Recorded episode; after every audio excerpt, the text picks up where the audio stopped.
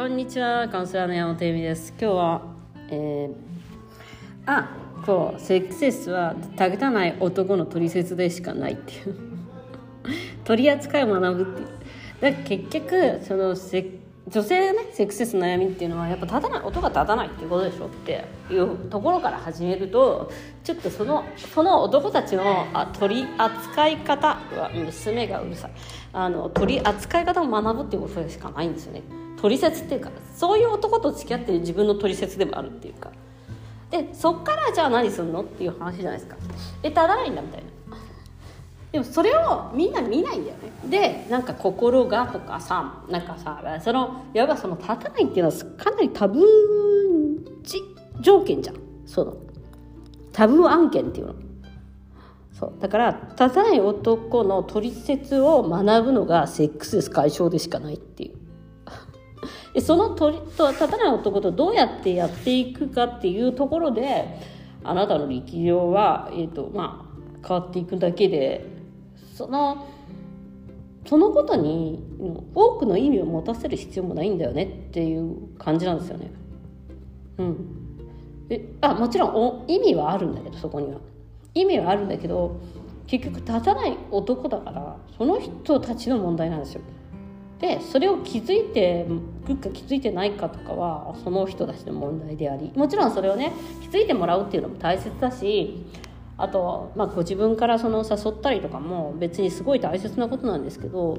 そこに自分の自己と自己肯定感とか自分のセクシーな価値とか、まあ、女性性とかのなんかバイルバババロメーターみたいなそのそれで測ることをすることはもうやめた方がいいんだよねっていう話なんですじゃあ立たない男の取説ってどうすんだよっていうところが、まあ、結局そのセックスレス解消というか私のやってるねセックスレス解消のプロとかいう名前をつけてやってるやってたけどいわゆる立たない男の取説を教えますみたいな感じなんだよ。ねじゃあその立たない男たちとやっていくためにはどういうメンタル持ってればいいのとか。やつらのなんか生態はどうなってるわけっていう。で私たちは知らないじゃん結局。その自分は男として生まれてないし男のその、えーと、バロメーターも持ってないし男のそのうん機能も持ってないから。でそこでじゃあどうするの？っていうところがえっ、ー、とまああのしんそのじ 学ぶべきところでそれをなんか測り間違えちゃうとなんか相手とあの仲良くやっていかなきゃみたいになるんだけどそれとの問題は近いようであって違うみたいな感じなんですね。もちろん仲いい方がいいんだけど全然仲良くない夫婦でもセックスだけはめちゃめちゃちゃんとやってますっていう人もいるしさ。そこがなんかちょっとまあうん違うのかなそこの取り違いっていうのはやはり私たちはまあかなりそのあのツインソウルじゃないけど、まあ、恋愛の、まあ、映画とかテレビとかあの、まあ、多分ああいうさなんかあの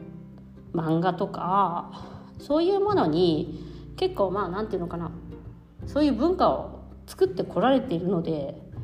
少女漫画みたいな人生を送れんでしょみたいな感じでやってると何度も言うように。で、まあ、男性はあの AV みたいなセックスできるんでしょ？と思ってセックスしてるみたいな。そのファンタジーのちょっと掛け違いみたいのはあるのかなと。でそのファンタジーを隠しお互い隠し続けてるということと、まあ、自分も相手もその生態っていうものを気づいていないわけじゃない？そういうもんじゃみたいな。だからそこは、えっと、やっぱりなんかちゃんと自分の生態も気づくべきだし相手のそういうものも分かるみたいなのがやはりそのところでまあ立たない男の取説って何よっていう感じのところなんですよね。そんなかんそそんでもさそういうふうに思ったらさちょっと気が楽になるっていうかなるほどなって思うでしょなんかあーそっかそっかみたいなだからやっぱりその苦であでとですからその一歩の一つに私は魅力がないから愛されてない女であるという役を降りるんだよそこで。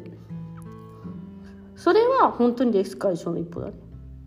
その私は求められないダメな女であるみたいな。